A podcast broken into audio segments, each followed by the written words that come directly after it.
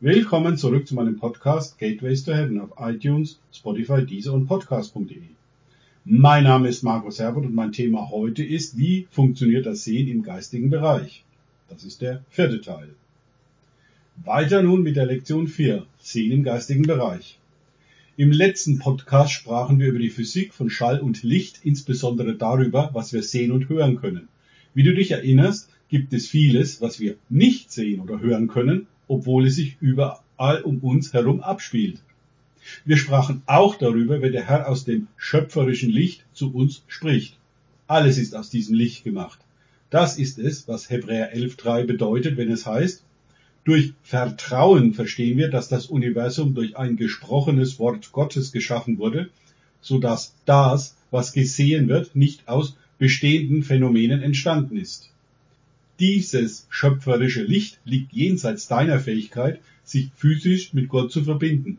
Aber es liegt in seiner Fähigkeit, sich mit dir und deinem Geist zu verbinden. Heute werden wir darüber sprechen, wie Gott verschiedene Wege nutzt, um unsere Aufmerksamkeit darauf zu lenken, uns mit ihm und seinem Reich zu beschäftigen. Merke, wenn du dich auf etwas Übernatürliches fokussierst, passiert auch etwas Übernatürliches. Damit du in die Realität der übernatürlichen Reiche des Himmels eintreten kannst, muss Gott deine Aufmerksamkeit bekommen. Wenn du darauf achtest, was er dir präsentiert, wird dieses Ereignis für dich zum Tor, um in die himmlischen Bereiche einzutreten. Hier kommen einige Beispiele aus der Schrift dazu. 2. Mose 3, 2 bis 4. Der Engel des Herrn, also Jesus, erschien ihm in einem Feuer, das aus der Mitte eines Busches loderte. Er schaute und sah, dass der Busch zwar in Flammen stand, aber nicht verbrannte. Mose sagte, ich werde hinübergehen und mir diesen erstaunlichen Anblick ansehen und herausfinden, warum der Busch nicht verbrannt wird. Als Gott sah, dass er hinübergegangen war, um nachzusehen, rief Gott aus der Mitte des Busches zu ihm, Mose, Mose. Er antwortete, hier bin ich. Ein brennender Busch war nicht ungewöhnlich mitten in der arabischen Wüste, wenn es über 40 Grad Celsius heiß ist. Ungewöhnlich daran war, dass er nicht vom Feuer verzehrt wurde. Das war etwas Übernatürliches. Als Mose darauf achtete, passierte etwas Übernatürliches. Der Himmel öffnete sich. Gott sah, dass Mose darauf achtete. Genauso wird der Herr, wenn er dir etwas Übernatürliches zeigt und du ihm Aufmerksamkeit schenkst, beginnen mit dir zu kommunizieren. Johannes. Er schaute und sah eine Tür. Steht in Offenbarung 4, 1 bis 2. Und ich sah, und es war eine Tür aufgetan im Himmel vor mir. Alsbald war ich im Geist. In diesem Vers wird Johannes als schauend beschrieben. Das war der entscheidende Blick, der ihm die Dimension für die Offenbarung auf Patmos geöffnet hat. Es ist wie eine magnetische Ausrichtung deiner Augen auf etwas oder jemanden. Wenn du deinen Blick in diese Richtung wendest, geschieht etwas Übernatürliches. Im Fall von Johannes sah eine Tür im Himmel offen stehen. Das heißt also, es gibt Türen zwischen Himmel und Erde, die man sehen kann. Als er die Tür sah, sprach Jesus und lud ihn in den Himmel ein. Sofort war dem Geist offensichtlich hinter dieser Tür und sah den Thron Gottes. Am Beispiel Daniel. In Kapitel 7 schaute Daniel insgesamt neunmal genauer hin. Diese Vision, die sich in Daniels Kopf abspielte, kam zu ihm, als er auf seinem Bett lag. Während er in der Vision war, schaute er weiter zu und beobachtete. Jedes Mal, wenn er das tat, öffnete sich ein neues Detail der Vision. Dies ist ein sehr wichtiger Hinweis für dich. Wenn du in dem himmlischen Bereich die Details beobachtest, die dir auffallen, werden sie dir die Lektionen und Erfahrungen eröffnen, die Gott dir vermitteln möchte.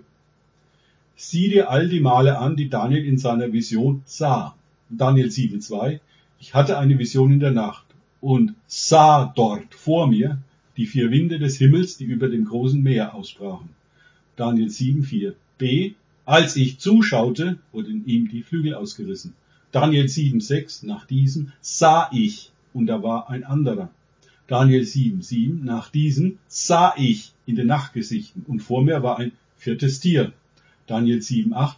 Während ich über die Hörner nachdachte, erhob sich ein anderes Horn unter ihnen.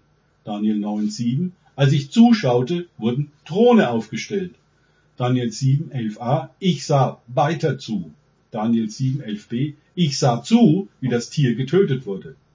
Daniel 7, 13, ich beobachtete die nächtlichen Visionen, als ich sah, dass mit den Wolken des Himmels jemand kam, der wie ein Menschensohn aussah. Wenn du die himmlischen Bereiche betrittst, kannst du beobachten, was dort geschieht. An diesem Ort ist dann keine Vorstellungskraft mehr nötig. Deine Vorstellungskraft hat Gott die Gelegenheit gegeben, deine Aufmerksamkeit zu erlangen. Aber wenn du einmal dort bist, wirst du beobachten, was dort geschieht. Du brauchst nicht zu versuchen, dir etwas auszudenken. In den himmlischen Bereichen ist die Wahrheit jedes Mal seltsamer und auch wunderbarer als der beste Science-Fiction-Film. Dasselbe geschah mit Petrus, Jakobus und Johannes. Über Jesus wird in Markus 9, 2b bis 4a folgendes berichtet. Als sie aber zuschauten, fing er an, seine Gestalt zu verändern, und seine Kleider wurden blendend weiß, weißer als irgendjemand auf der Welt sie bleichen konnte. Dann sahen sie Elia und Mose mit Jesus sprechen. Die Herrlichkeit Gottes war so zutiefst stark um Jesus herum, als er begann, auf dem Berg zu beten, dass Petrus, Jakobus und Johannes auf die übernatürliche Seite mit Jesus zusammen hineingezogen wurden. Sie begannen plötzlich zu sehen, was Jesus sah und erlebte. Sie hatten keine Ahnung, was geschah oder auch nur, warum es geschah. Nur, dass es geschah. Die Ahnungslosigkeit zeigt sich daran, was Petrus über den Bau von Zelten von sich gab. Es war, als ob sie in einen Strom der Herrlichkeit und Kraft Gottes gerieten und in die himmlischen Bereiche mitgerissen wurden. Sicher im Geist sehen. Eine der Ängste, die ich, Greg, ablegen musste, bevor ich besser darin wurde, im Geist zu sehen, war die Angst vor dem Übernatürlichen. Ich war als Teenager mit dem Okkulten in Berührung gekommen und war davon fasziniert.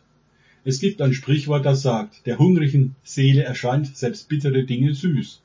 Ich war hungrig nach spiritueller Realität, aber ich fand sie nicht innerhalb der religiösen Konfession, zu der ich gehörte und deren Zentrum sich in Italien befindet. Als Jesus begann, mir die übernatürlichen Bereiche zu öffnen, musste ich einen Weg finden, es auf eine sichere Art und Weise zu tun. Ich wollte weder getäuscht noch in die Dunkelheit des Okkulten hineingezogen werden. So fand ich diese Schriftstelle und begann sie anzuwenden, wenn ich etwas Übernatürliches sehen wollte. In 1. Johannes 4, 2 bis 3a steht in meiner eigenen Übersetzung, so erkennt ihr den Geist Gottes. Jeder Geist, der anerkennt, dass Jesus, der Messias, als Mensch, also im Fleisch, gekommen ist, ist von Gott. Und jeder Geist, der diese Tatsache über Jesus nicht anerkennt, ist nicht von Gott. Dies ist der ultimative Test für jede übernatürliche Begegnung, die du erhältst. Stelle diese Frage. Ist Jesus Christus, der Sohn Gottes, ein Mensch aus Fleisch und Blut geworden? Wenn das, was vor dir ist oder mit dir kommuniziert vom Teufel kommt, wird dieses Wesen fluchen und weggehen. Wenn es ein Engel ist, wird er das Evangelium predigen, bis du zufriedengestellt bist. Ich benutze dieses Verfahren seit 2005 und es hat noch nie versagt. Einmal befand ich mich in einer Zeit des tiefen Gebetes, der Meditation und der Anbetung. Ich sang im Geist, meditierte das Wort Gottes und betete sowohl in Zungen als auch in meiner Muttersprache, während ich inspiriert wurde. Die Luft um mich herum begann sich zu verändern. Ich konnte sehen, wie die Moleküle der physischen Materie sich bewegten und die Atmosphäre wurden immer dicker und dicker zur Ehre Gottes. Es fühlte sich an wie Öl. Als es intensiver wurde, erschien ein Engel und stellte sich vor mich. Das erste, was er sagte, war, lass es mich wissen, wenn du mich deutlich sehen kannst. Lass dir Zeit dazu.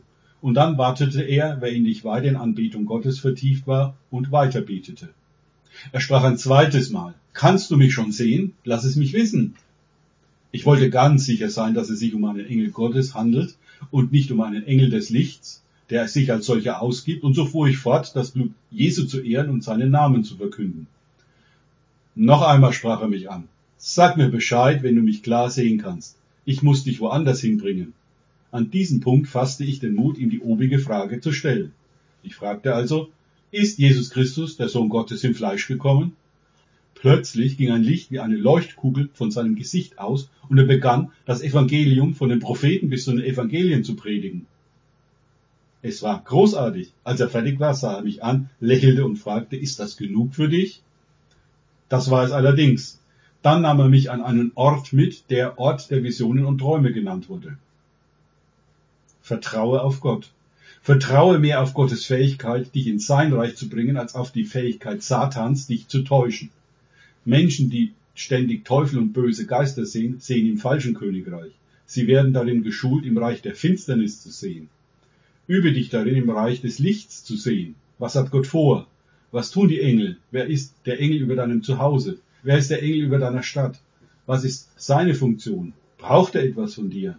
Gebet, Proklamation. Wie bewegt sich der Heilige Geist gerade? Achte darauf, wie Gott jeden Tag in deinem Leben Gutes tut. Beschäftige dich mit dem Reich des Lichts und erlebe, wie viel Freude das Leben dadurch machen kann. Auch diese Lektion wieder mit freundlicher Genehmigung von Greg und Valerie Curiata. Copyright 2018 Curiata Venture Incorporated. www.courtsofheaven.ca Danke fürs Zuhören. Denkt bitte immer daran, kenne ich es oder kann ich es? Im Sinne von erlebe ich es. Erst sich auf Gott und Begegnungen mit ihm einlassen, bringt Leben. Gott segne euch und wir hören uns morgen mit dem fünften Teil wieder.